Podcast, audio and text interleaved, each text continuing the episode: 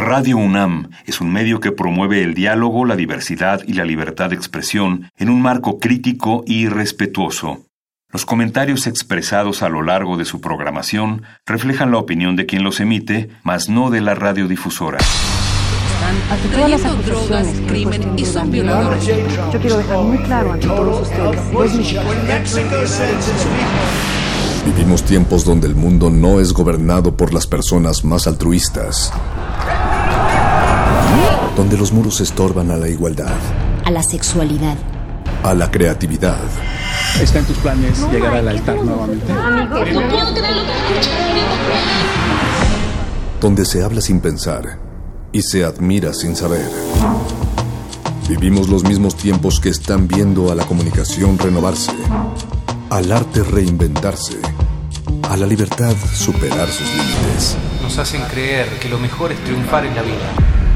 Donde el conocimiento y la denuncia están al alcance de nuestros ojos. De nuestros oídos.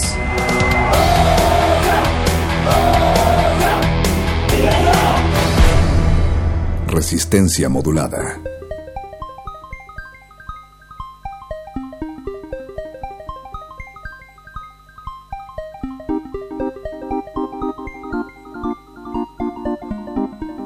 Bienvenidas las orejas a otro playlist de resistencia modulada a través del 96.1 de FM. Mi nombre es Alberto y una vez más nos visita un invitado curtido en distintos sonidos y sobre todo en tal vez la, cultura de los pedazos, el Frankenstein de todo lo que es relativamente a los ritmos. Y él es conocido como Lucro y tal vez la única referencia que vamos a tener de él porque mantiene una identidad secreta. El misterio es parte de su esencia. Bienvenido Lucro aquí a La Resistencia. Muchas gracias por la invitación. Eh, contento de estar acá en Ciudad de México eh, presentando mi última música y, trabajando también en Radio Nopal, que estoy haciendo un, un radio show y en la residencia también, eh, un workshop también, entonces muy contento de estar aquí, gracias.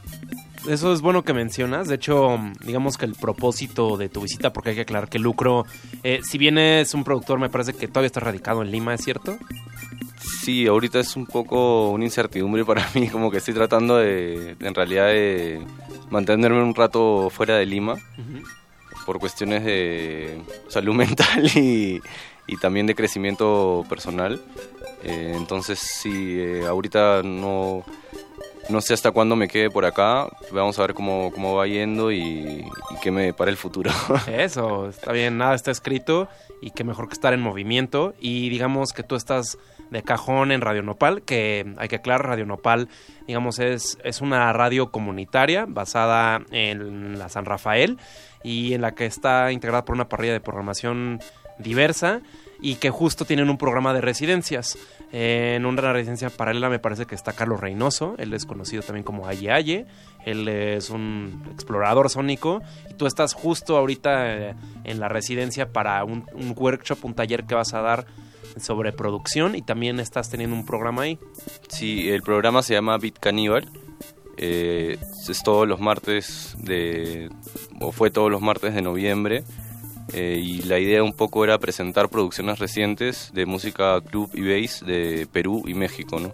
Sobre todo que tengan en cuenta, en alguna manera involucren en, en, la, en las mezclas eh, sonidos originarios o ritmos de la cultura popular o, elementos en general de la cultura popular, ¿no? Ok, hay un intercambio, hay un diálogo entre ambos territorios.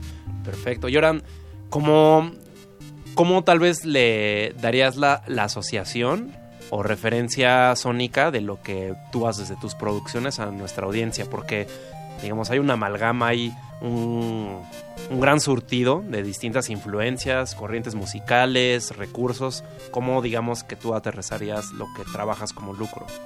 Sí, en realidad antes de, de trabajar con, con el seudónimo de lucro, eh, eh, hacía reggae dub, ¿no? también estoy terminando un disco con mi proyecto paralelo Pangolin Sound System un disco de, de reggae dub. Entonces vengo un poco de, la escuela del sound system y, el bass, ¿no? Del reggae y el bass. Pero luego ya comienzo a conocer un poco más de, de, otros tipos de música y me involucro mucho con el juke y el footwork, ¿no? A raíz de que vienen a Lima importantes productores y DJs como Tazo, como Traxman, como DJ Earl, que no puedo conocer, ¿no? Eh, hace, recientemente también pude conocer a DJ Manny, ¿no? que fue una gran influencia para mí.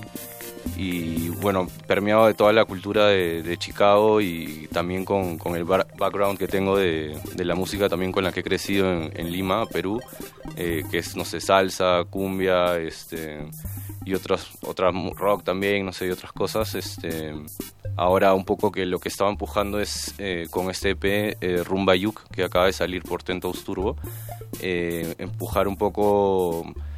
bueno, no, no, se, no, se, sienten todos los tracks, pero al menos en, dos o tres este, sí es, se siente la influencia de, la música latina, pero llevada a la velocidad del, del y de alguna manera permeada con, con, esa cultura de Chicago, ¿no? Okay, una ciudad que ha dado luz a varios movimientos, una ciudad importante para la música en general, creo, no solamente a través de procesos electrónicos. Y un saludo ahí para la familia de Tentos Turbo, un label, un, un sello discográfico digital que digamos que tiene su territorio en Veracruz, aunque la digitalidad se desterritorializa, pero es aquí también implica muchos productores nacionales o internacionales. Buena vibra ahí a los Tentos Turbo. Y hoy nos traes para compartir un, digamos, un mini mix compuesto en casi su totalidad, podemos decir que un 70% de tu EP. Entonces vamos a compartirlo con la audiencia te invito a que te quedes, Lucro, para que después de que lo escuchemos compartamos un poco más y tal vez alguna información relevante o alguna otra idea que compartir para que se nutra todavía más este programa. ahí, ahí les va Rumba Yuki y otras joyitas. Épale, siguen aquí en playlist, Lucro en la casa.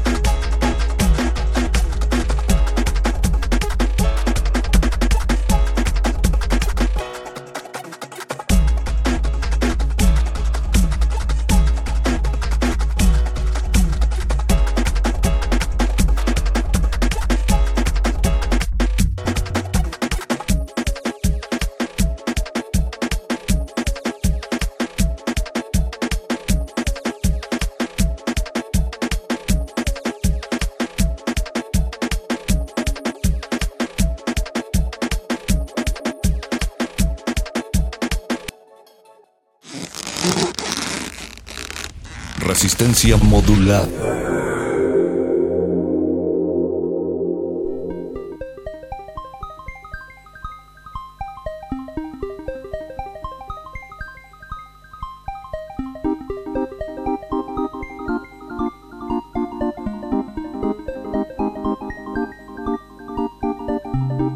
Con un cuchillo radiofónico vamos a separar un pedazo de este mini mix, un pedazo porque llegamos justo sería la mitad de este EP y qué mejor que el creador para que tal vez, vamos a decirle en qué se influenció porque tal vez es, es una pregunta que siento que, que pone incómoda a muchos creadores, pero tal vez vamos a hablar de en qué entorno en específico se desarrolla o en qué lugares desarrollaste este EP y tal vez si había alguna idea o había alguna inquietud que estuvo presente durante la realización. Seguimos con lucro aquí en Resistencia Modulada, proveniente del Perú, pero en realidad se está, digamos, reconstruyendo en distintos lados.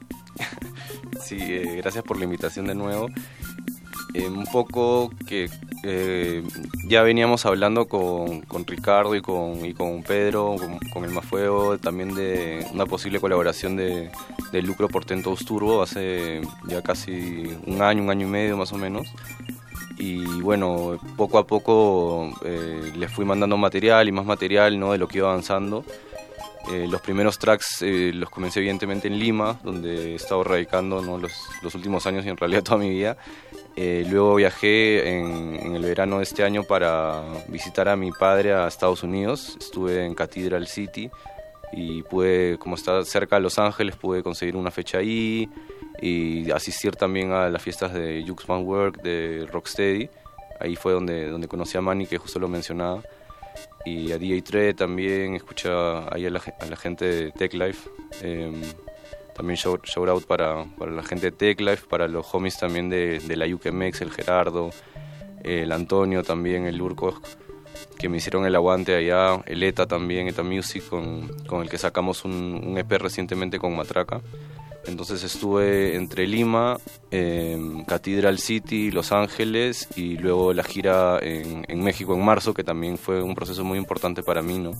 Fue mi primera gira y una experiencia no sé, extraordinaria que, que, tuve de poder compartir mi música, tocar y, y viajar a través de, de este país. ¿no? Ok, muchas experiencias y recorridos presentes en este EP entonces. Sí, sí, total. Y de hecho también responde un poco a eso, ¿no? A distintos, distintos sonidos y, y ritmos, ¿no? Definitivamente la influencia de, del Chicago Footwork es fuerte, pero también, eh, no sé, el tema moviéndola tiene un sample de oro sólido, por ejemplo.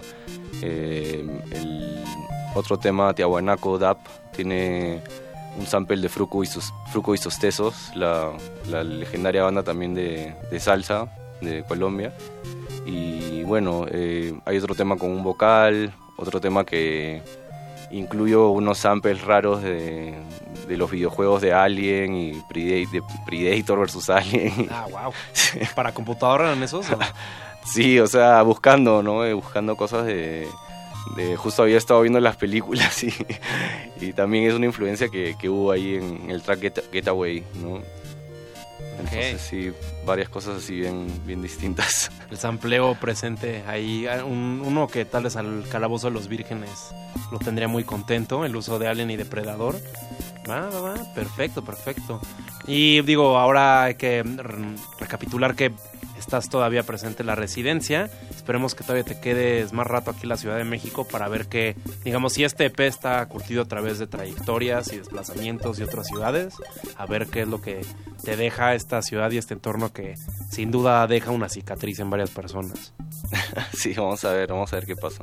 Vale, vale, pues ya de una vez vamos con la otra mitad de este mini mix para regresar porque todavía tenemos un poco más que contar, hay todavía un poco más de historia en este playlist, pero por lo pronto seguimos aquí con el EP del buen lucro en la casa aquí en playlist. Bien, bien, viendo la bien. Bien,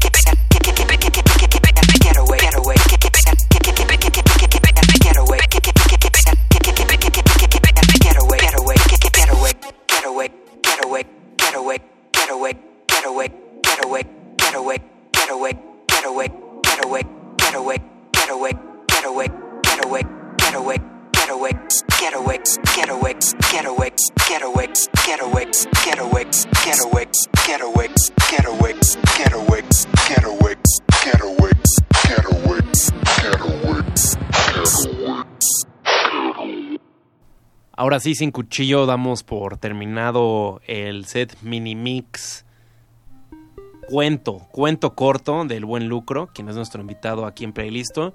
Mi nombre es Alberto, mejor conocido como el mejor amigo del perro muchacho.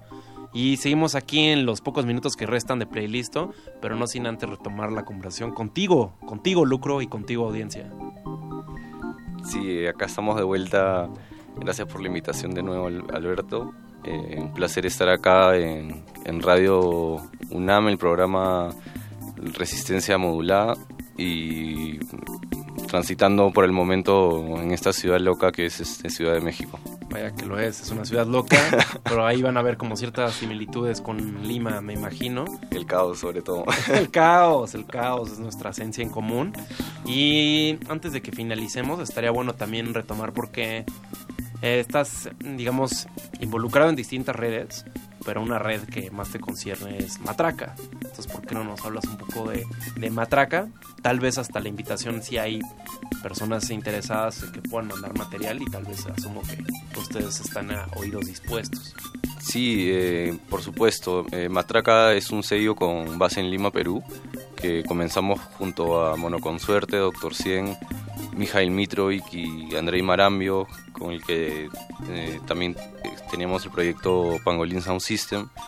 Em, luego se sumó Tipo, eh, más para apoyarnos en el tema visual, audiovisual, en las fiestas in situ y luego de otras maneras también en, en redes. ¿no? Pueden encontrarnos como Matraca Net Label o Matraca en SoundCloud, Bandcamp, Twitter. Eh, ¿Qué más hay?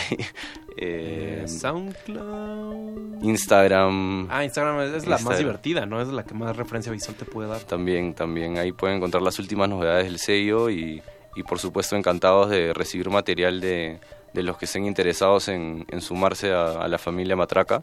El correo es matracanetlabel.gmail.com Justo ahora estamos eh, empujando un poco más, bueno, yo estoy por mi lado también eh, eh, empujando el proyecto de Matraca Mundial, Matraca Global, Matraca Worldwide y comenzando una serie de lanzamientos. Ahorita justo acaba de salir eh, un nuevo EP de el estadounidense Banzulu, radicado en Miami, que está muy bueno, también tiene mucha influencia del dub, del reggae y del, por supuesto, del juke y el footwork, ¿no?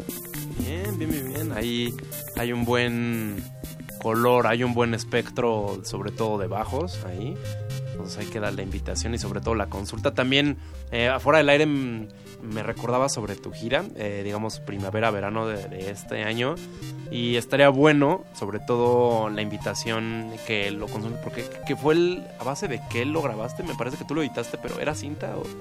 Sí, en una cámara como de finales de los 90, 2000 eh, como de las últimas cámaras eh, análogas, ¿no? Y, y, sí, grabé desde, desde las tocadas en... Bueno, la que, única que no pude registrar fue la de Pan y Circo, que fue el día que llegué, porque todavía no tenía el cargador, que lo conseguí en el centro, eh, gracias a, al Benja eh, o Caranza, porque me, me llegó a conseguirlo justo cerca de su casa, el, todo el mundo de la electricidad y los equipos ahí, ahí en el centro.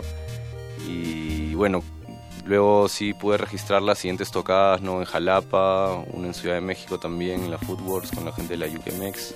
Otra, bueno, varias, varios momentos también que tuvimos, eh, la transmisión en vivo en Veracruz, ¿no? Con la fan de Tentos Turbo y de Futurable. Eh, luego en Puebla, ¿no? Que estuvo muy, muy, muy chido y finalmente la gira termina en Tlaxcala, justo a, un, a pocas horas de, de, tener que abordar el, el, avión para, para venirme de vuelta a Lima. ¡Wow! Sí. Qué, qué intenso, qué. digamos. cuántas emociones. Sí, no, y cuántas drogas también. ¿Sí? Bueno, eso yo no lo puedo, puedo afirmar pero te la creo. Sí, no, estuvo muy muy intenso en, en todo sentido, pero, pero muy, muy bonito, de verdad que, que me sentí muy bien acogido por, por la familia de la UKMX y, y por eso también estoy acá de vuelta. Bien, pues esta es, tu casa, este es tu hogar y yo creo que me atrevo a pensar que se trazarán todavía más lazos durante tu estancia. Esperemos que te quedes más rato, esperemos que te puedas quedar más rato la siguiente vez que nos visites. O capaz en una vez hasta pierdes el avión, ¿no? Quién sabe, te quedas más tiempo. La última vez quería perderlo. Ahora no, no- no sé qué haré, la verdad. Tengo programado el vuelo para, para febrero, pero, pero no sé, no sé dónde, dónde acabe por ahí. Si sale una fecha importante en, Lima, pues, o, en Perú volvería, pero si me pagan los pasajes. Si no, no, no sé, voy a ver qué, qué onda, que, hacia dónde, hacia dónde iré. Está bien, todavía quedan unos pocos meses. Y si se quieren conectar con Lucro, pues chequen sus redes. Eh, estás, tal vez, ¿cuál es la, la que estás más activo? ¿Cuál sería la- Instagram. Instagram. Igual tengo bastante actividad también en, en Twitter, en Facebook, en SoundCloud, en Bandcamp. Eh, síganme, por favor, en Spotify, que es súper importante porque es ingresos, aunque sean mínimos, son ingresos para mí. Entonces, este, nada, ahí pueden seguirme y, a- y apoyar mi música. Algo importante que aclarar es, lucro es, digamos, en vez de O se reemplaza con el símbolo de cero. Sí, en las redes sociales, lucro con K y con cero. Y creo que nos tenemos que despedir, pero no por último también invitar a que consulten el archivo que seguro hay en Radio Nopal de lo que hiciste. Radio Nopal, esta radio comunitaria ahí en la San Rafael. Gracias por la música y esperemos que nos sigamos viendo pronto, mi buen lucro. Sí, definitivamente. Gracias de nuevo y, y sí, chequen el programa Beat Caníbal, eh, síganme en las redes, eh, ahí nos vamos viendo. Gracias al perro muchacho por encargarse de la producción de este programa. Perro muchacho, mejor conocido como la voz de Radio Nam. Y seguimos aquí en Resistencia Modulada. Todavía hay más transmisiones y nos seguimos escuchando mañana a partir de las 8. Resistencia modulada.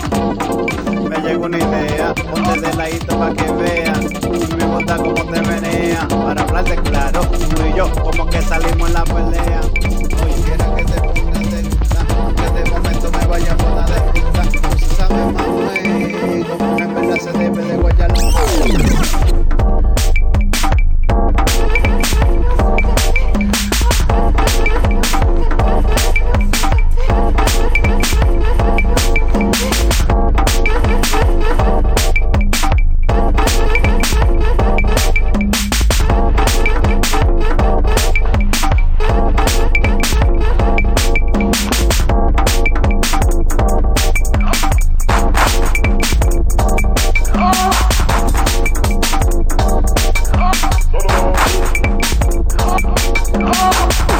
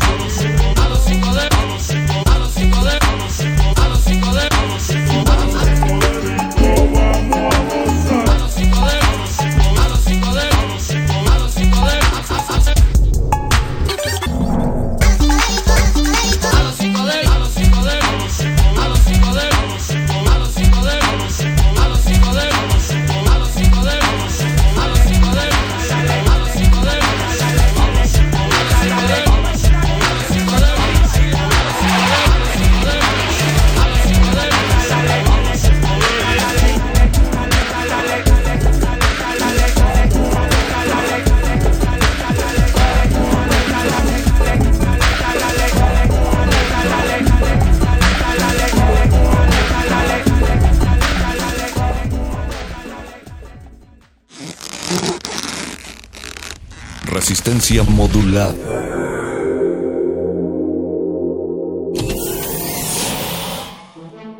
Toma un lugar. Aquí hemos venido a observar con los oídos. La imagen no es una idea fija. Se ajusta a todas las visiones y todos los géneros. Miremos y discutamos. De retinas. Un horizonte sonoro para vivir el cine. De, de- de- de retinas. Yo no quiero eso, lo único que quiero es seguir siendo el pop.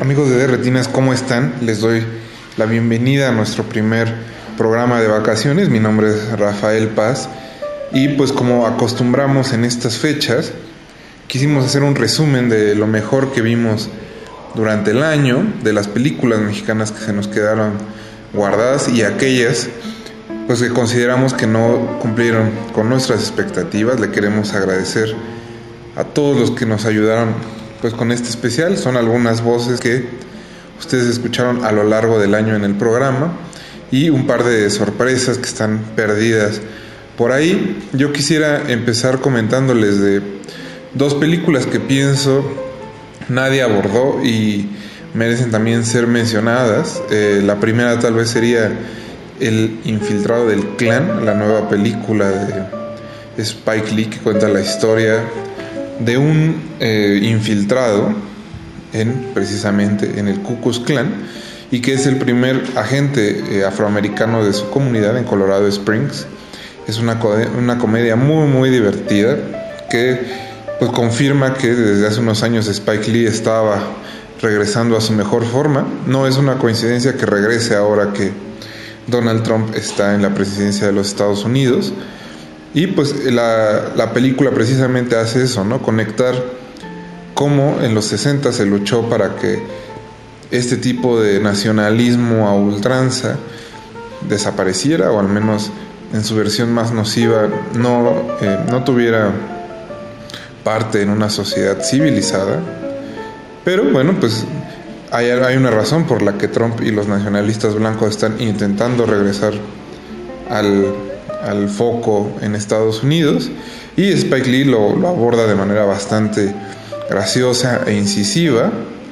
Creo que es una de las, de las comedias del año y una de las películas que deberían ver. Los voy a dejar a continuación con la voz del resto de, mis compañeros y amigos todos. Solo agradecerles a algunos, a Aranza Luna, a Ana Laura Pérez, a Rafael Guillem, a Pedro Emilio, a Ricardo Pineda, a Esther Bernal, a Eric Ortiz, a Jorge Negrete, a Alberto Acuña Navarijo, que también es el que seleccionó la música que escucharán estas tres semanas, a Mariana Fernández, a Oscar Rodríguez, a Rodrigo Garay, a Pablo Extinto, a Enrique Figueroa, a José Luis Ortega Torres, y Alonso Díaz de la Vega y Pati Argüero y pues un par de voces más que escucharán por ahí. Muchas gracias a todos por haber participado, los dejo con ellos y regresamos en un momento.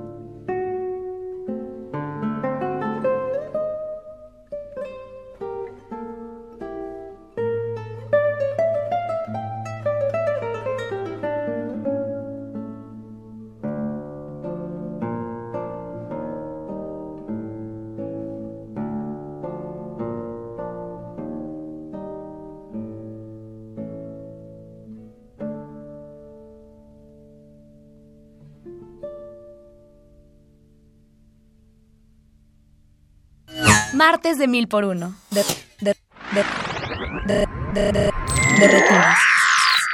De retinas.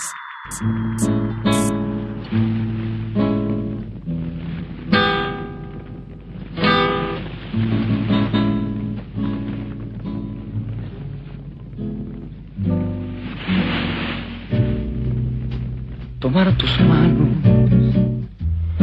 besar tu boca, ser tu alegría, sentirte mía, son esas cosas imposibles que no fueron hechas para mí.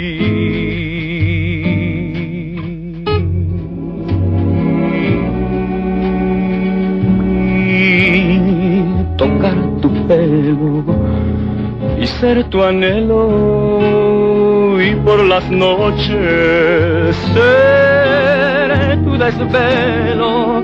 Son esas cosas imposibles que no fueron hechas para mí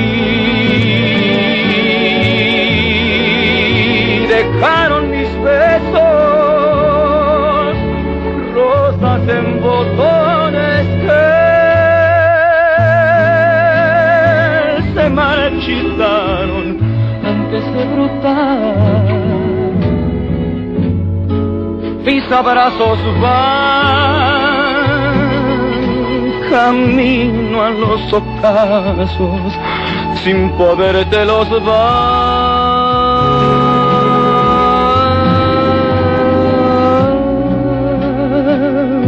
en un momento de un mes de mayo. Gozar la dicha de tu desmayo. Son esas cosas imposibles que no fueron hechas para mí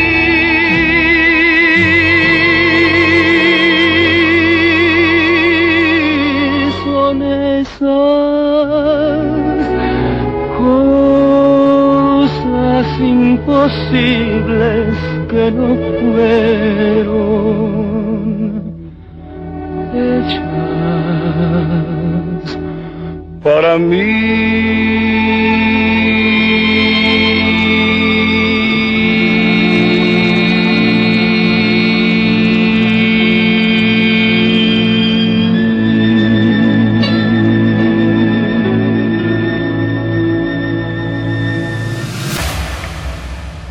Sería, por supuesto, muy exagerado pensar que hay una película que excede en todo sentido a las demás a lo largo de este año, pero me parece que Burning de Lee Chang-dong, que por cierto no se estrenó en, los grandes festivales mexicanos, ni se vio en pantallas comerciales, ni la muestra de la Cineteca, pero me parece una película formidable.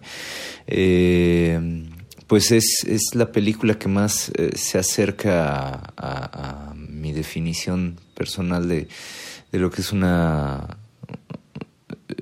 pues una obra maestra eh, me parece que es una película que de manera muy sutil y muy compleja y muy ambigua eh, logra explorar temas que van desde la fragilidad de lo masculino hasta la idealización de lo femenino, por supuesto, eh, la lucha de clases.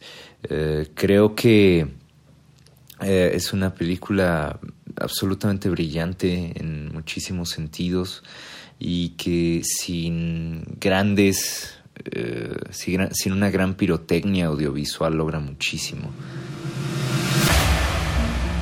Laura y Tommy se amaban, siempre le quiso regalar flores, besos y eternamente su corazón.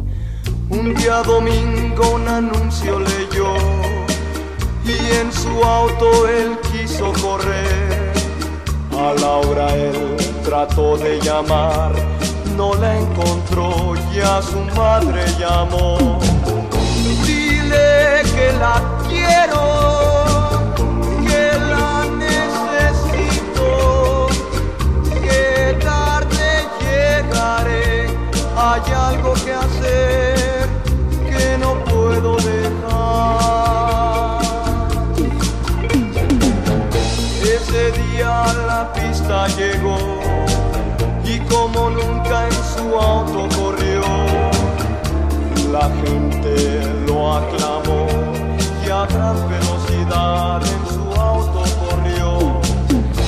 Nadie supo lo que sucedió, pero el auto de Tommy volcó en llamas y herido aún lloró.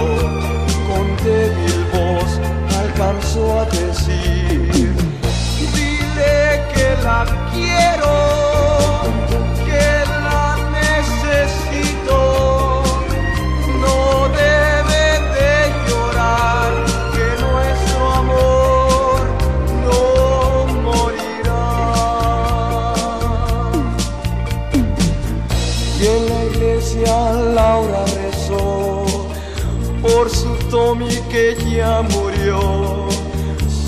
para ella vivió y murió.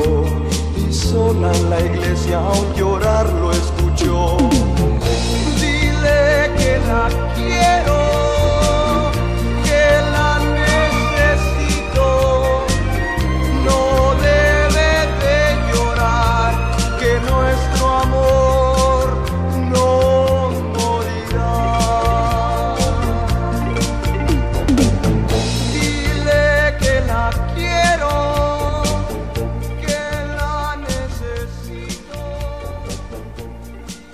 Martes de mil por uno. De, de, de, de, de, de, retinas. De retinas.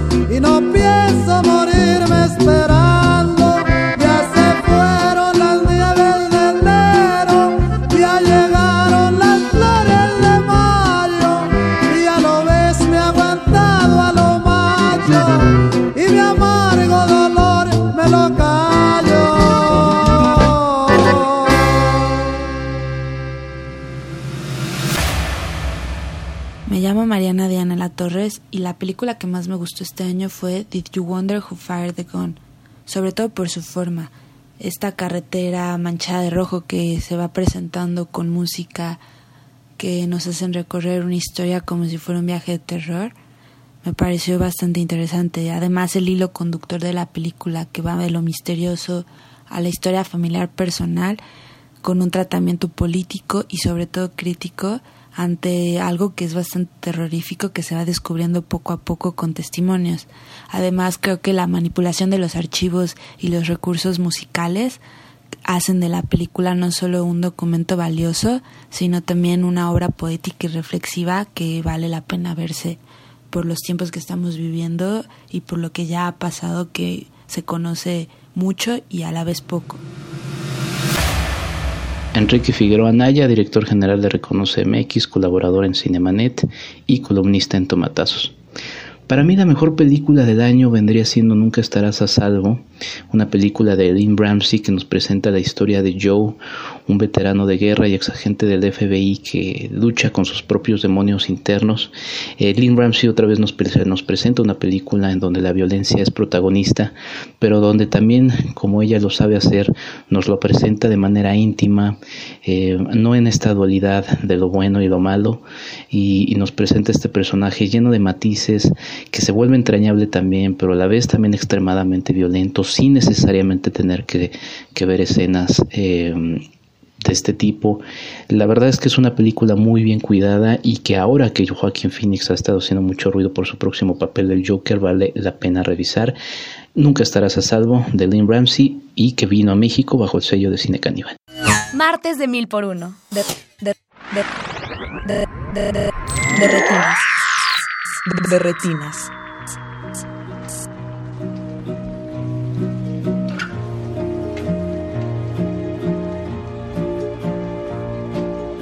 Proche terminem basi biasz Ginaśne mbablemne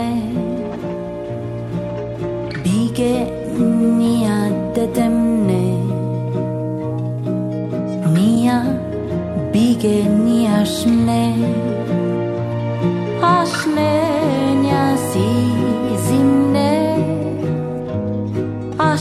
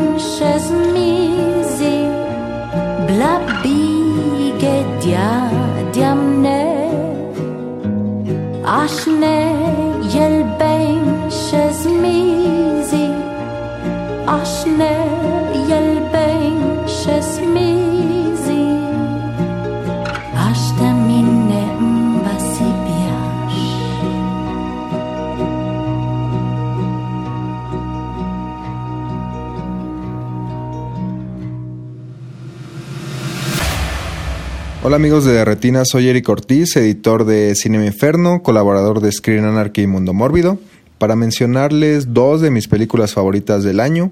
La primera es The Disaster Artist de James Franco, la cual aborda el trasfondo y el making of de The Room de Tommy Wiseau, este verdadero clásico moderno del mejor peor cine. Y bueno, la versión de Franco, también protagonizada por su hermano Dave, es hilarante, es este, una historia de éxito poco convencional y también muy inspiradora.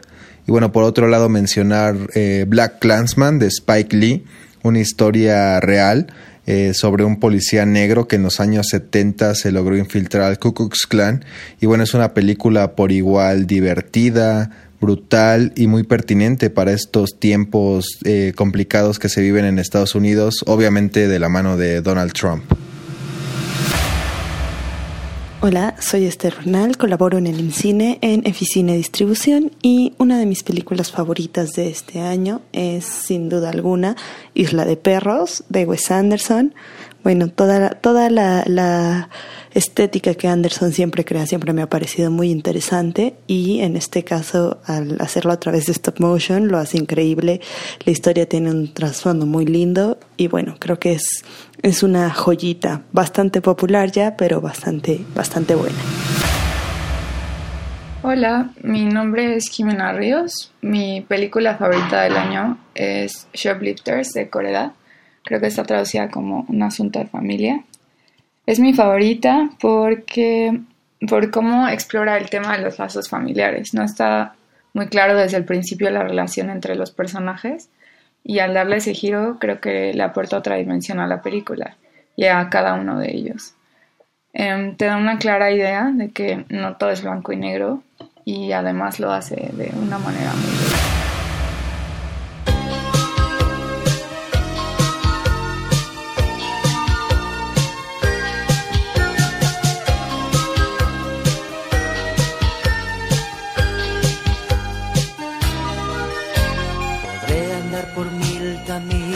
me podré perder. Podré encontrar una aventura en otra mujer. Podrá matarme otra mirada en algún momento, pero a tu lado, amor, volveré. Pero a tu lado, amor, volveré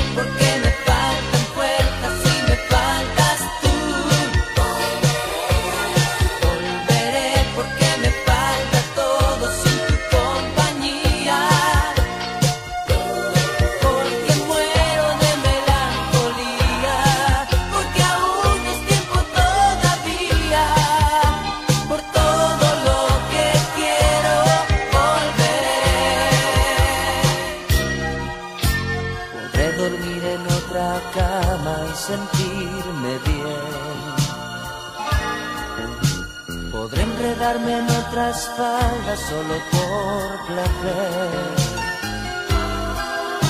Podré decir algún te quiero una u otra vez. Pero a tu lado, amor,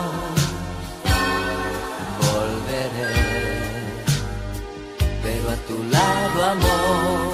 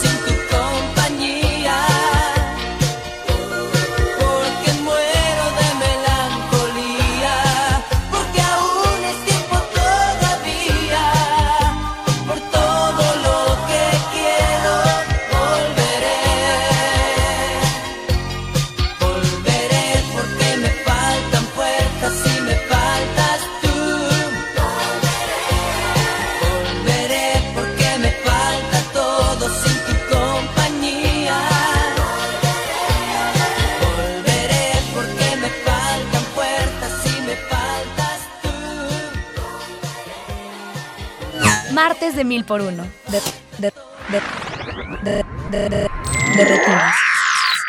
De retinas. Aún con unas semanas por finalizar el año y todavía pendientes de ver algunas de las películas que se estrenarán en estos eh, próximos días que resultan sumamente antojables, puedo comentar que hasta este momento la película que más eh, gratamente me ha sorprendido del año es Nace una estrella.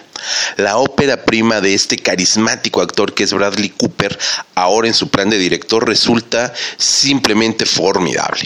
Es una película que se ha montado cuatro veces en distintas etapas del cine, la más reciente en los años 70, protagonizada por Barbara Streisand y Chris Christopherson, nos presenta la historia de una joven que es aspirante a cantante, aspirante a música y que recibe el apoyo de una gran estrella de la música en decadencia. En este caso, los papeles recaen en el propio Bradley Cooper y en Lady Gaga en el papel femenino. Sin embargo, a diferencia de lo que hemos visto en las anteriores versiones, en esta ocasión el talento de Bradley Cooper se dirige a crear más que la historia del surgimiento de esta nueva estrella pop en el declive del personaje masculino. La película está narrada desde el punto de vista de la caída de una persona junto con todo todo este mito y toda esta aura de rockstar en decadencia. Es una película redonda, es una película eh, muy bien establecida que nos permite darnos cuenta que Bradley Cooper como director tiene un futuro tanto o más importante incluso de lo que hasta ahora ha logrado hacer como actor. Mi nombre es Pedro Emilio Segura Bernal, soy crítico de cine freelance y distribuidor en la Ola Cine. Gracias por la invitación. Para mí, lo que sería la mejor película del 2018 sería un empate técnico entre tres. La épica de 13 horas de Mariano Ginás La Flor, una reivindicación sobre la narrativa en la historia de la filmografía latinoamericana. Eh, el libro de la imagen, por supuesto, de Jean-Luc Godard. Eh, otra muestra de las capacidades de uno de los mejores cineastas de toda la historia. Y Grass, del cineasta coreano Hong Sang-soo, quien nos entrega una de sus películas antinarrativas más interesantes. En cuestión de cine mexicano, por supuesto que mi película favorita sería este extraño e indefinible objeto llamado Nuestro Tiempo, tan controversial y tan aborrecible como fantástica. Y para cerrar, no creo que te hubiera una peor película del 2018, pero sí tengo una excepción que sería Long Journey into the Night del cineasta chino Gambi, que antes nos había entregado Kylie Blues, una maravillosa película y que en esta ocasión se regodea un poco sobre su sobre sus propias capacidades y solo nos entrega una épica de una hora y media en la, para que yo considero bastante vacía y solo toda una experiencia de carácter pues cercano casi a la realidad virtual. Muchas gracias.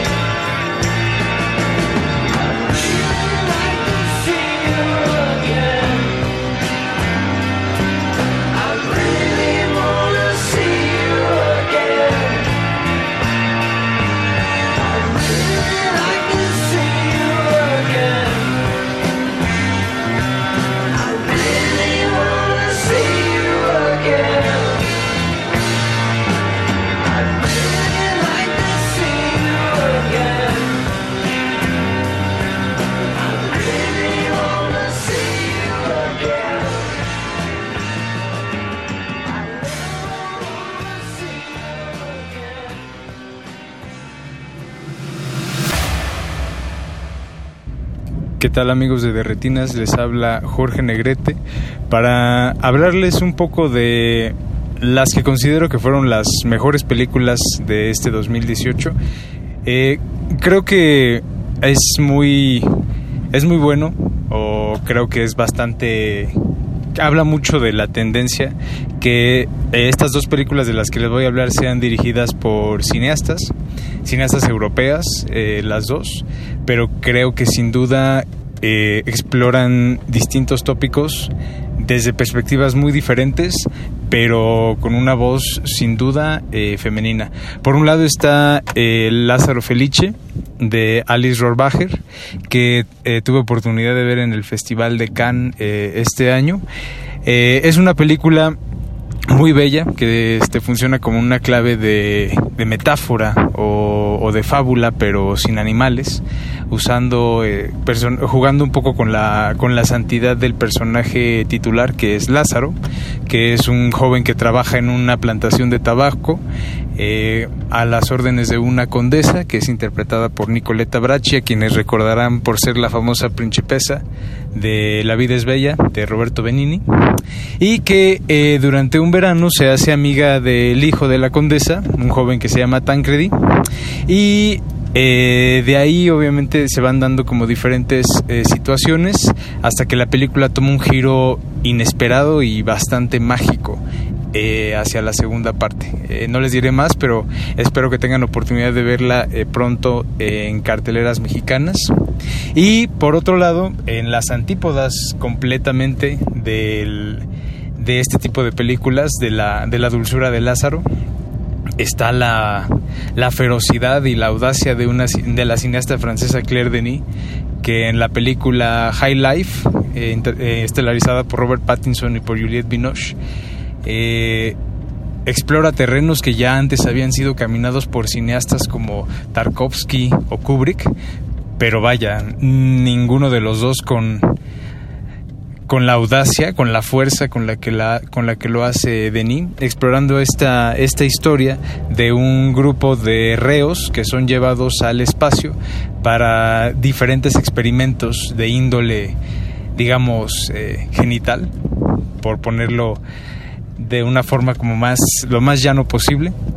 Pero a partir de eso eh, explorando nociones como bastante profundas y muy agudas sobre lo que es el ser humano sobre el avance tecnológico y la conexión que tenemos como con la parte más primitiva del ser humano entonces son dos propuestas que todavía no se pueden ver en México pero que los invito a que las busquen en cuanto lleguen a las salas para que las vean las discutamos y pues podamos seguir viéndonos y hablando fuera del cine Martes de mil por uno. De, de, de, de, retinas. De retinas.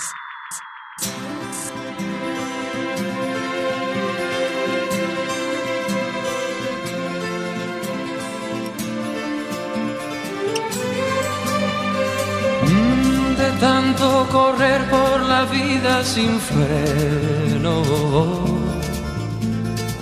Me olvidé que la vida se vive un momento. De tanto querer ser en todo el primero, me olvidé de vivir los detalles pequeños. De tanto jugar con los sentimientos. Viviendo de aplausos envueltos en sueños. De tanto gritar mis canciones al viento, ya no soy como ayer, ya no sé lo que siento, me olvidé de vivir. Me olvidé de vivir.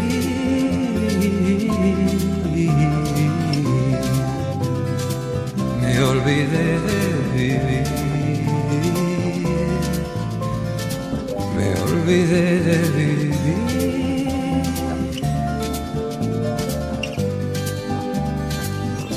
De tanto cantarle al amor y a la vida,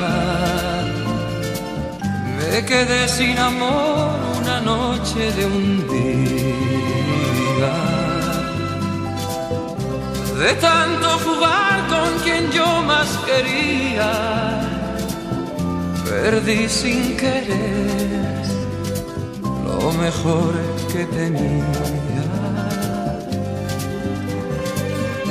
De tanto ocultar la verdad con mentiras, me engañé sin saber que era yo quien perdía. De tanto esperar yo que nunca ofrecía, hoy me toca llorar.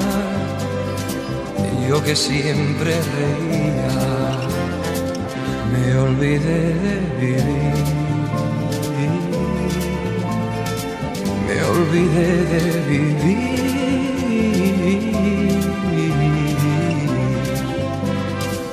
me olvidé de vivir, me olvidé de vivir.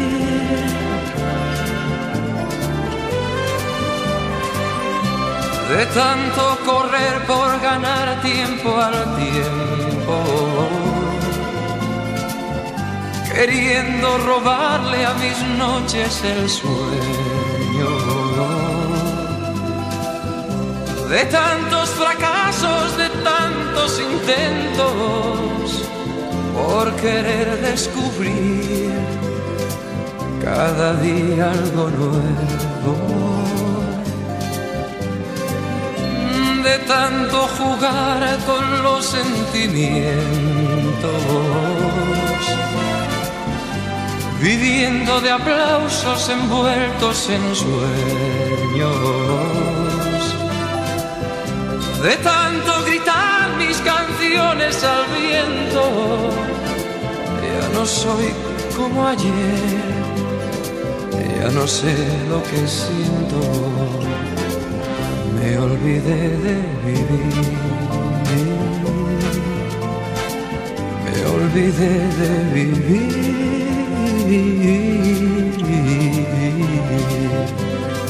me olvidé de vivir, me olvidé de vivir,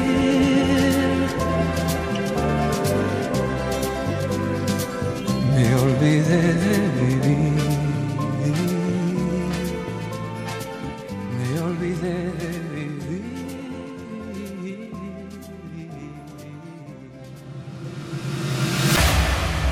Hola, soy Alberto Acuña Navarijo.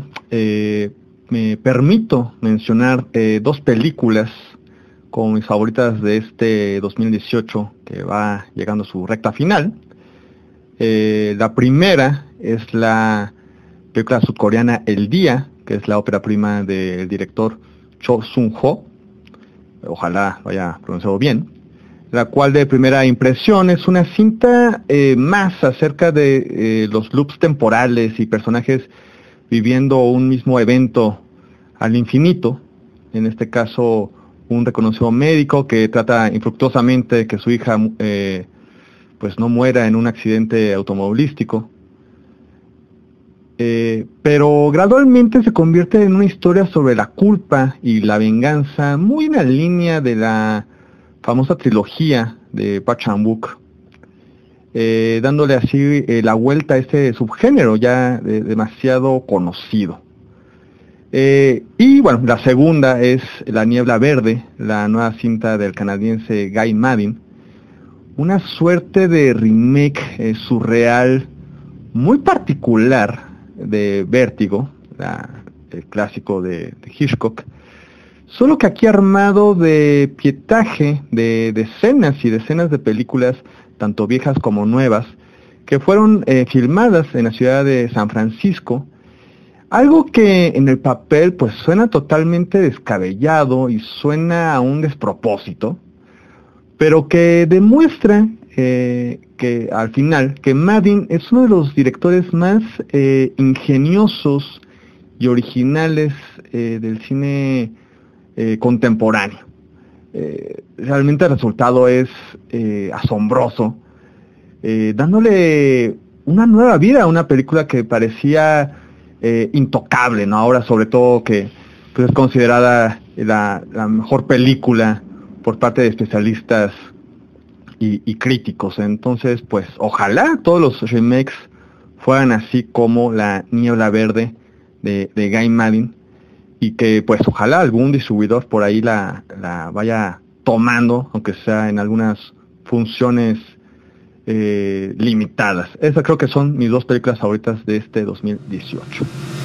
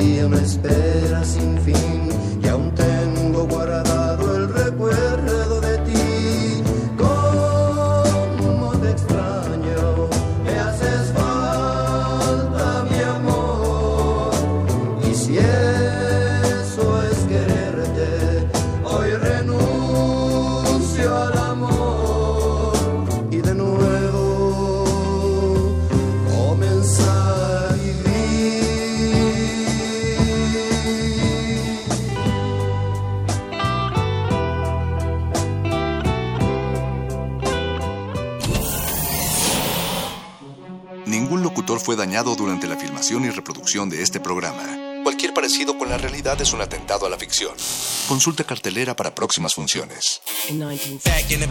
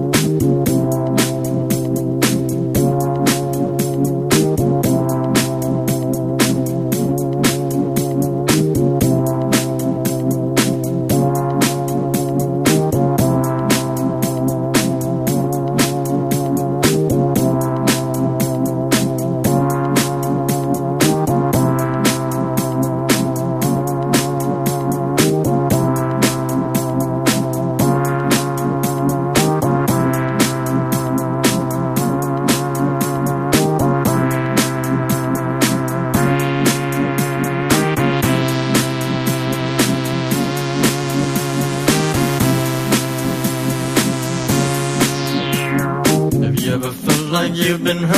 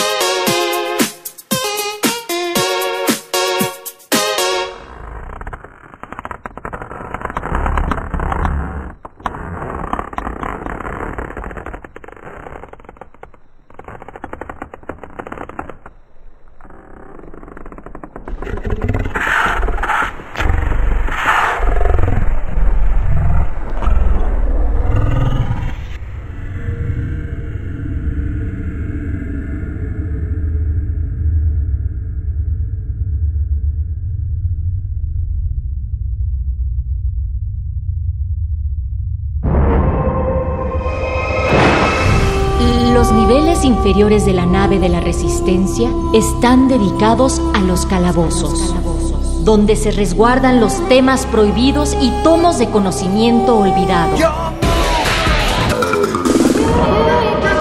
El más grande de ellos es donde guardamos los juegos, los cómics y las frituras de queso.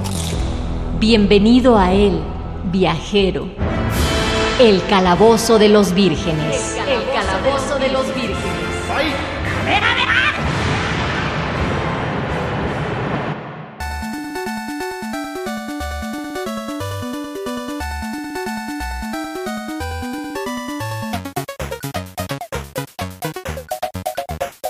Bienvenidos vírgenes, esta ocasión, en esta ocasión se abre la puerta del nivel inferior del templo de la resistencia para recibirlos nuevamente en otra emisión de su calabozo de los vírgenes, apapachándolos hasta la comodidad de sus oídos a través del 96.1 de FM. Tal vez nos están escuchando en www.radio.unam.mx, no sé, estoy seguro que no nos están oyendo en Facebook Live porque no hay una transmisión de Facebook en vivo porque este mismo programa no está en vivo, están escuchando un fantasma, la, voz fantasmal del ñoño Master, el mago conde, que los saluda desde el pasado. Este programa se grabó mucho tiempo antes de que ustedes lo escucharan, anticipándonos al rush que nos ataca siempre cada vez que tenemos que preparar las emisiones para ustedes y nosotros irnos a descansar a nuestra rica camita. Pero desde las vacaciones, desde donde sea que estemos los vírgenes jugando o leyendo, eh, acompañándolos esta noche, igual los saludamos y agradecemos infinitamente que nos estén acompañando en esta emisión, aunque sea grabada, pero en la cual también recibimos sus comentarios y también pueden opinar con nosotros en Facebook Resistencia Modulada, en Twitter arroba R Modulada, ahí pueden dejar los comentarios y estoy bastante seguro de que al menos uno de nosotros está en este momento en redes sociales para contestarles. O si no, pues espero no tengan prisa porque podemos contestar mañana, digo, son vacaciones.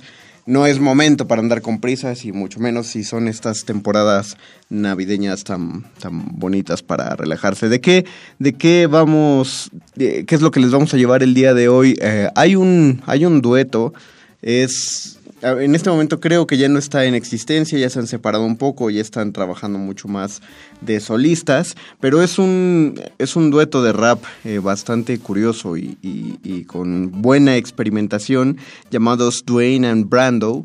Y lo que hacen Dwayne and Brando es que ellos toman eh, partituras de videojuegos, los, las mismas pistas de los videojuegos, las mezclan y le meten una, le, meten letras de rap encima de los videojuegos y la letra habla del mismo videojuego, es decir, son, son raperos muy buenos, tienen, tienen un muy buen equipo de, de, editores y de instrumentistas y, y generan un contenido, la verdad, de muy alta calidad. Eh, lamentablemente es, hay tanto contenido en sus piezas que si no le mastican muy bien al inglés, se les van a perder pues un montón de cosas porque hay, hay pocos coros, repiten, repiten pocas cosas, casi todo el tiempo hay una narrativa muy rápida, son, son este estos raperos de velocidad. Eh, pero si les llama la atención, todas las piezas que van a oír están en YouTube y lo padre es que suben videos, eh, comillas, oficiales, cierro comillas, donde ellos mismos hacen la animación del mismo videojuego al que le están haciendo el, el rap, la canción pues, y aparte ponen los subtítulos, en inglés también, pero es una buena manera de hecho también de practicar el inglés, pero esos subtítulos justo nos ayudan a captar todos los diminutos chistes que le meten a, a sus canciones y, que, que son tan buenas y, y tan entradas en el tema que hay, hay muchos, muchas referencias que no vamos a entender a menos que hayamos jugado el juego. Lo padre es que agarran piezas de Nintendo Entertainment System, o sea, de NES, videojuegos de los 80s, eh, que fácilmente todos nosotros conocemos y entonces eh, para quien no hable inglés, igual puede, pues le van a caer bien estas canciones porque de todas maneras trae la, como les dije, mezclada la partitura. Eh, entonces, con que conozcan, con que ubiquen el juego y conozcan un poco la rola, les va, les va a gustar. Y ya si ni hablan inglés ni les gusta, ni han jugado el juego, este, no sé por qué escucharían el calabozo en primero. Pero si, si no ubican nada de eso, la música vale igual mucho la pena. Entonces es padre como... Hay, hay juegos que incluso uno tiene ganas de conocer solamente por las canciones. Como por ejemplo el, el primer, la primera canción que vamos a poner es la más... eh, de las más breves. Eh, sí, es la más breve de hecho de este playlist. Es de un juego que yo, por ejemplo, no conozco. No he, no he jugado tanto más allá de dos niveles, no lo he terminado, que es Ninja Gaiden. Pero solamente por escuchar la canción dan ganas de, de jugarlo. Más la, la partitura original de Keiji Yamagishi y Ryuichi Nita es este, Ryuichi Nita. No Ryuichi Nita. O sea, ya sé que son japoneses, pero separen bien las palabras. Esta es el- la versión en rap de Ninja Gaiden y vamos a enlazarla. Terminando Ninja Gaiden va, va a sonar la canción, el rap que le hacen al juego de Tetris, donde los arreglos para el juego de Tetris los hizo Hirokazu eh, Tanaka, que son arreglos basados en piezas clásicas, bueno, de academia rusas que se adaptaron para el juego de Tetris. Pero es una sola pieza la que todos conocemos en el Tetris y va a sonar después de Ninja Gaiden. Están escuchando el Calabozo de los Vírgenes. Todo lo divertido va aquí. El calabozo de los vírgenes.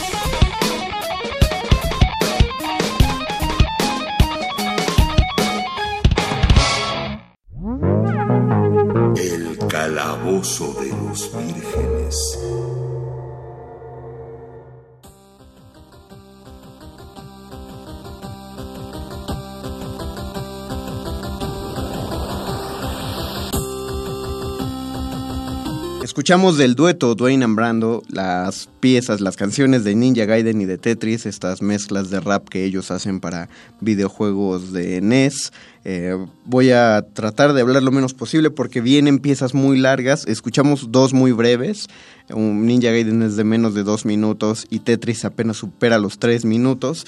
Tienen otras canciones de duraciones similares eh, y, y, pues hubiera estado padre oírlas todas, pero o, escuchar varias cortas, pero muchas de las mejores que tienen son bastante largas y la primera de ellas que tiene una extensión considerable es la canción de Double Dragon, este Beat 'em Up, eh, canción tipo de juego conocido como Pégales a todos, donde tomabas el papel de un fulanito, eh, pues fortachoncito, eh, tanquecito, de hecho eran, eran como unos cubitos. Y este. Y tú ibas golpeando gente en la calle por el simple motivo de que un. Bueno, no tan simple, eh, por el hecho de que un pandillero te había, había secuestrado a tu novia, te la había robado.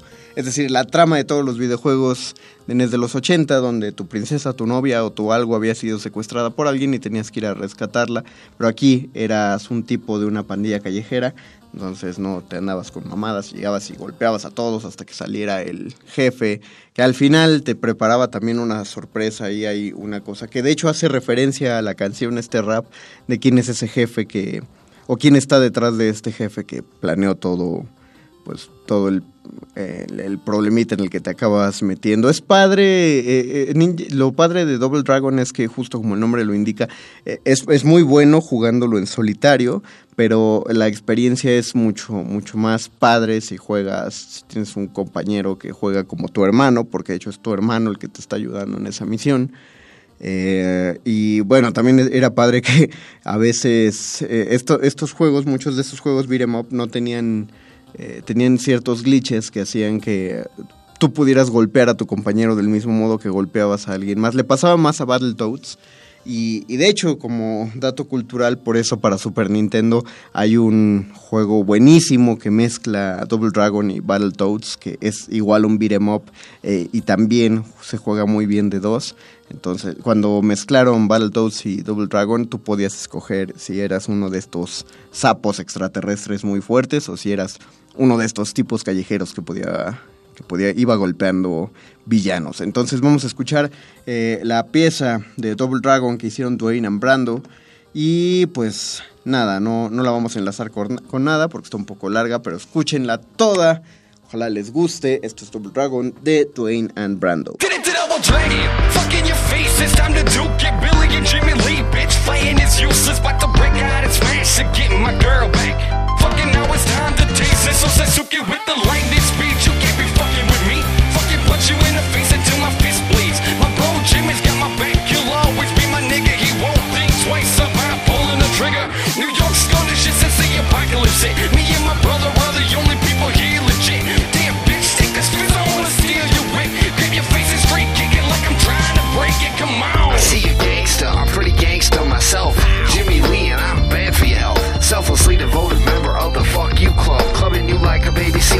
you off in the tub. You see the Black Warriors? This shit's kinda wacky, the world say the last of.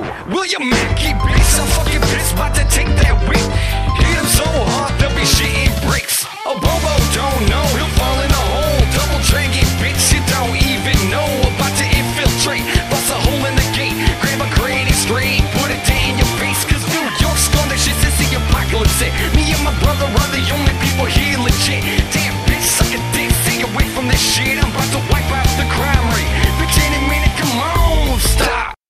Nail time, can't touch this motherfucking gangster rhyme. Right fail on your face with the flick of my wrist. That's how I roll, know this. I got lots of tricks. You can't fuck with this, cause we're dangerous. Step up to the plate, we'll rearrange your shit. The double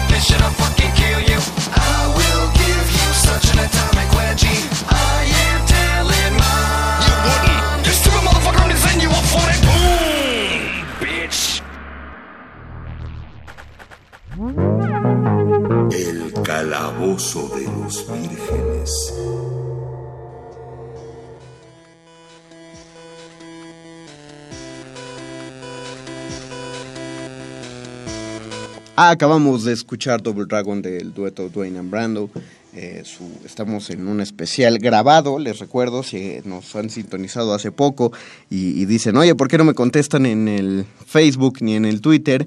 Probablemente lo vamos a hacer, estamos un poquito atrasados, pero este programa está grabado, es decir, no me están escuchando hablar a mí directamente, lo grabé y, ustedes están desfasados en el tiempo y escucharon eh, el Double Dragon, el rap de Double Dragon que hicieron Dwayne and Brando. Esto es la tercera canción que escuchamos en este programa. Y para la cuarta es, eh, es una, creo que una de las mejores piezas que, de las mejores rolas que le quedaron a estos muchachos, pero eso es porque también eh, tomaron unas de las mejores partituras de los videojuegos que existen, que es la partitura que Takashi Tateishi hizo para Mega Man 2, el segundo juego de Mega Man de NES y de toda la saga y que para muchos tiene la mejor música de, de- de toda la serie. Y pensemos que Mega Man tiene tiene casi 25 juegos, entonces eso ya es decir un chorro. Eh, si ustedes googlean Mega Man 2, van a encontrar que hay dos nombres de compositores. Está el de Tateishi y va a aparecer el nombre de Manami Matsumae.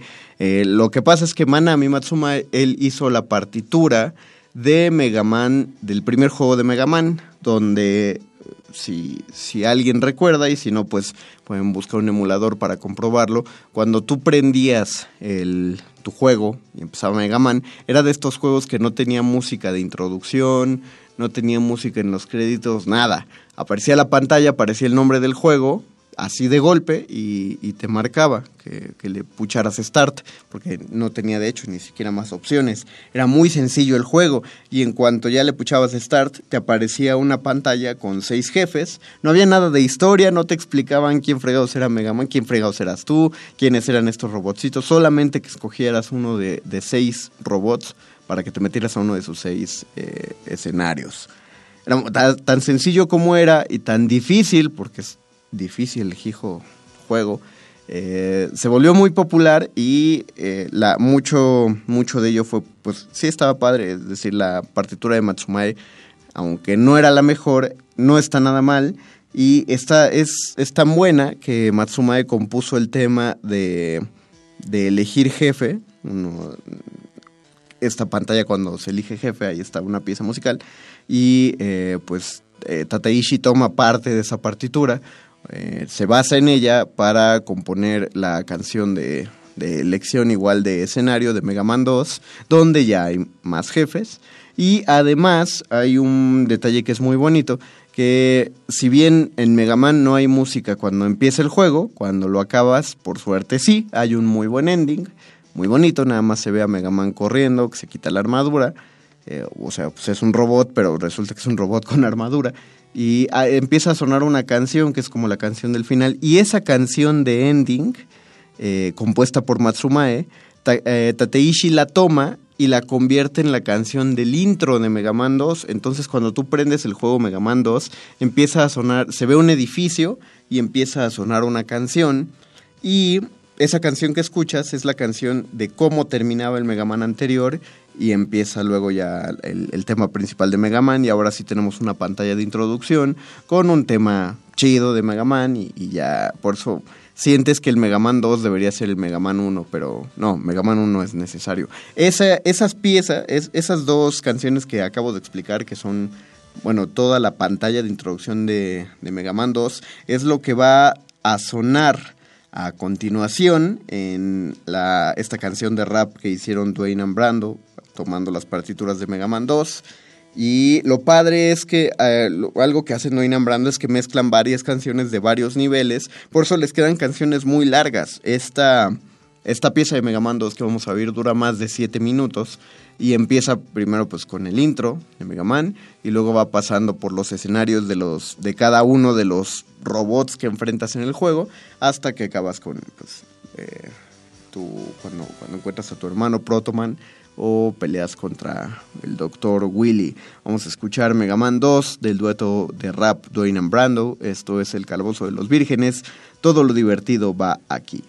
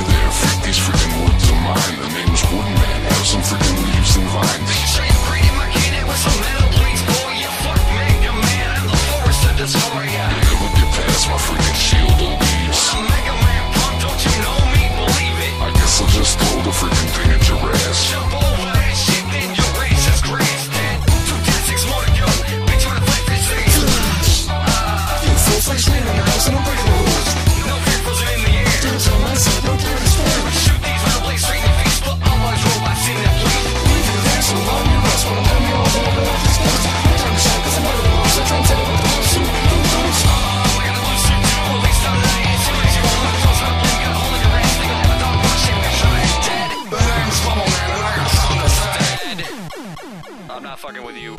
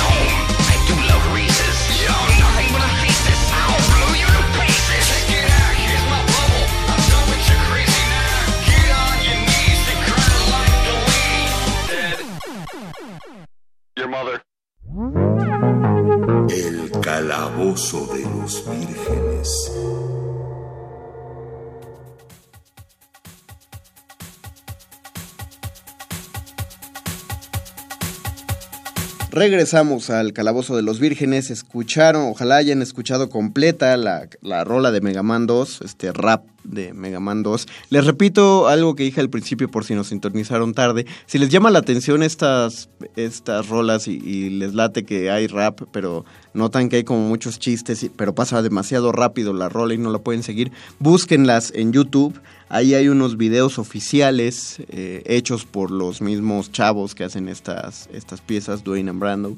Y ahí suben videos animados en 8 bits, es- está de huevos. Y le ponen subtítulos en inglés además a sus videos. O sea, no están en español, pero el subtítulo en inglés te deja captar muchos de los chistes que dicen.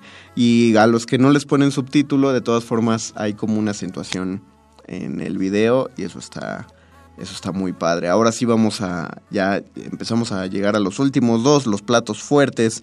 Eh, seguramente uno- se habrán preguntado hasta este momento, tienen rolas de Mario Bros, estos, este dueto de raperos. Sí tienen rolas de Mario Bros, de hecho tienen cuatro rolas de Mario Bros hasta donde yo sé, una de Game Boy y una para cada uno de los tres Marios que hay en NES. Eh, no quise hacer un mix, de por sí ya está bastante mixeada cada rola, está muy padre todas, pero a mi parecer la mejor de las cuatro es la de Super Mario Bros. 3, tal cual como en los videojuegos. Yo sé que es muy bonito el Mario Bros. 1, eh, que es, muy especial el 2 porque como que quisieron cambiar todo el estilo de juego, los que lo hayan podido jugar. Eh, me acuerdo que de hecho muchos conocimos el Mario Bros. 2 gracias a Super Nintendo, al juego de Mario All Stars que traía, era un cassette, una edición muy padre que traía todos los juegos de Mario que habían salido hasta ese momento, o sea, todos los de NES, eh, pero con gráficas de Super Nintendo y se veía muy padre. Y, y la música también había sido rediseñada. Y pues ahí muchos jugaron el Super Mario Bros. 2, que, que era muy difícil de conseguir, al menos en México, eh, para, para una consola NES. La mayoría tenían el Mario Bros. 1 porque lo tenían en esta edición conjunta de tres juegos. Era, era tan, tan ligero el juego de Mario Bros. 1 que venía junto con Duck Hunt y con un juego de las Olimpiadas. Otros más tienen una edición que venía solo con Duck Hunt. Es raro el que tiene un Mario Bros. 1 que viene solito, pero bueno, o sea, existen esas versiones. Pero Dwayne and Brando, eh, la que vamos a oír ahorita, la canción de Dwayne and Brando, es de Super Mario Bros. 3. Eh, la música original es de Koji Kondo, que muchos sabrán, recordarán este nombre de las partituras de Legend of Zelda. También un rol, tienen rol. Estos mismos chicos de Dwayne and Brando tienen canciones de Zelda. No las van a escuchar en este programa, perdón, ya no cupieron, pero sí eh, la elección de canciones para este rap de Mario Bros 3 es muy adecuada por tiene dos momentos muy tres momentos buenísimos eh, la canción. La, la entrada, la introducción, recuerda a una canción de Eminem. Eh, les van a... eh, Lose Yourself es la canción de Eminem.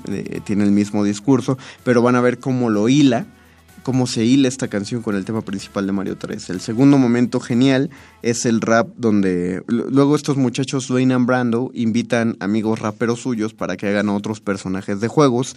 Entonces tienen ahí, por ahí invitado a un amigo para que haga la voz de Toad, de Longuito, el que te daba premios en Mario Bros 3, y tiene y, y hacen una mezcla muy buena con la música de estas casas de juego que hay a lo largo de los mundos de Mario Bros 3. Entonces, ahí está, vale. Ese es el segundo que quiero resaltar para que le pongan atención. Y el tercero es ya casi al final. Se hace una pausa y se escucha la música de los niveles del mundo 8, que quienes juegan Mario Bros 3 recordarán que el mundo 8 es el mundo donde está Bowser o Koopa y son como caravanas de tanques y barcos marchando y tiene una canción militar muy oscura. Entonces en ese momento, en esta canción, en este rap, ponen esa canción y lo ponen con un discurso eh, de Bowser como muy fascistoide, bastante chido, entonces, o sea, chido porque suena, suena heavy, ¿no? Suena como el villano del juego. Entonces vamos a escuchar esta rola, pongan, eh, relájense porque dura más de 8 minutos. Esta, este rap de Super Mario Bros. 3 de Dwayne Brando, regresamos al Calabozo de los Vírgenes, todo lo divertido acá.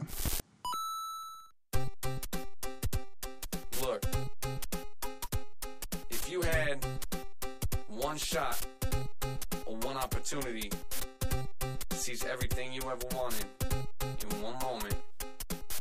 Did you capture it or just let it slip? Yo.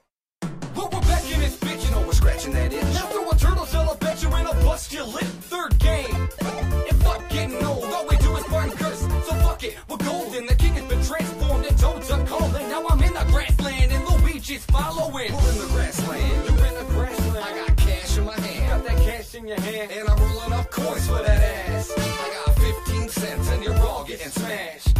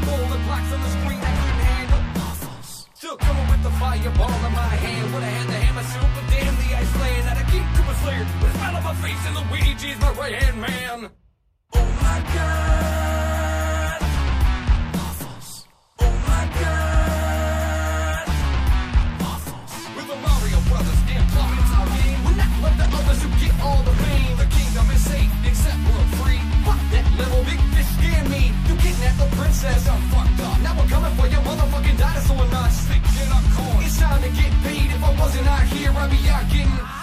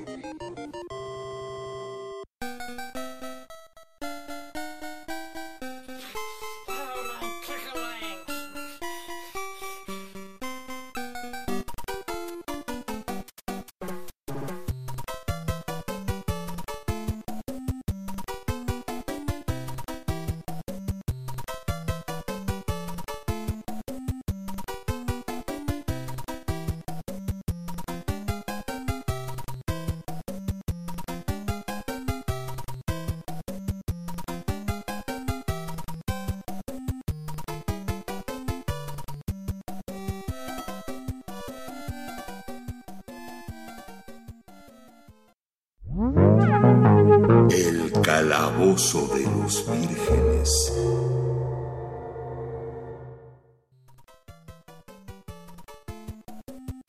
Para finalizar este calabozo de los vírgenes grabado de vacaciones que ojalá estén disfrutando desde la comodidad del frío de su casita después de todos los frentes fríos que nos han asediado. Yo no lo sé porque esto está grabado y cuando lo estoy grabando todavía tengo mucho calor pero espero, deseo con ansias que lleguen los frentes fríos. Vamos a terminar escuchando este especial de rap de videojuegos hecho por el dueto Dwayne and Brando con la pieza que compusieron para Final Fantasy. Eh, este juego que llama muchísimo la atención porque eh, ahora lo conocemos como una de las sagas más grandes, más prestigiosas y de más dinero dentro de Nintendo y, que ha, logrado romper las barreras de Nintendo y se ha metido a otras consolas, cuando el juego originalmente era, fue una patada de ahogado de la compañía desarrolladora.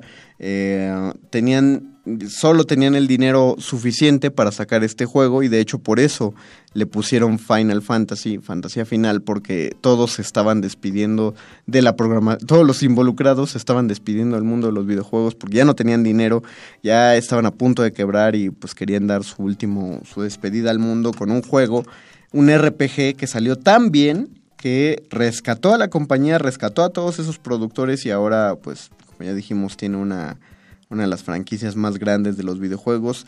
Dwayne and Brando toman varias de las piezas musicales de Final Fantasy, las reúnen de una manera muy buena, francamente muy buena, y cuentan además en su narrativa la historia de de qué trata el juego de Final Fantasy. Entonces, es muy emocionante escucharlos.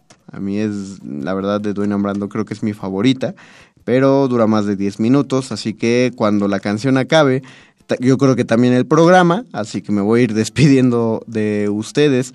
Muchas gracias por haber escuchado el Calabozo de los Vírgenes eh, en este especial de vacaciones. Sigan, sigan pasándola bonito. Creo que cuando vuelvan a escuchar esto ya tendrán sus regalitos de Navidad o, o estarán a punto de, o estarán preparando su cena. No lo sé, espero. eh, Es más, voy a, Vamos a buscarlo de una vez que están haciendo ustedes en este programa. Ah, sí, mira, para... De hecho, en una, creo que en una semana va a ser Navidad, exactamente. No sé, no estoy bien con las fechas, amigos, porque ni siquiera sé cuándo va a salir esto. Pero bueno, con eso vamos a despedirnos. Muchas gracias por escucharlo. Ojalá les guste esta pieza de Final Fantasy eh, en la rola por and Brando. Agradezco a Paquito Mejía, que estuvo en la operación técnica de esta grabación. Y a Paco de Pablo, a Oscar el Voice, a Betoques o a quien sea que ayude en la producción o a todos, igual porque me caen muy bien. Yo soy Mario Conde, el ñoño Master, y me despido. Se quedan aquí, acaba la resistencia. Nos escuchamos mañana a las 8 de la noche. Igual, todo viene grabado. Once upon a time in the land of the splendor of vegetation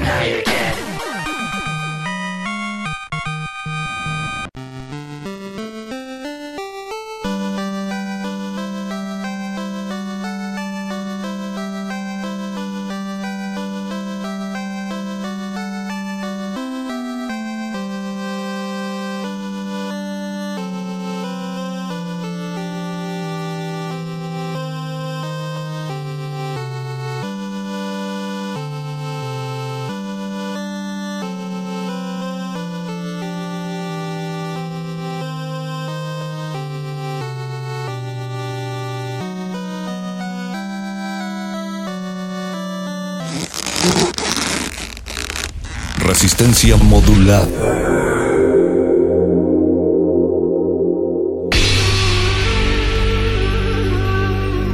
Por siglos nos hemos hecho escuchar. Nacimos como parte de esa inmensa mayoría.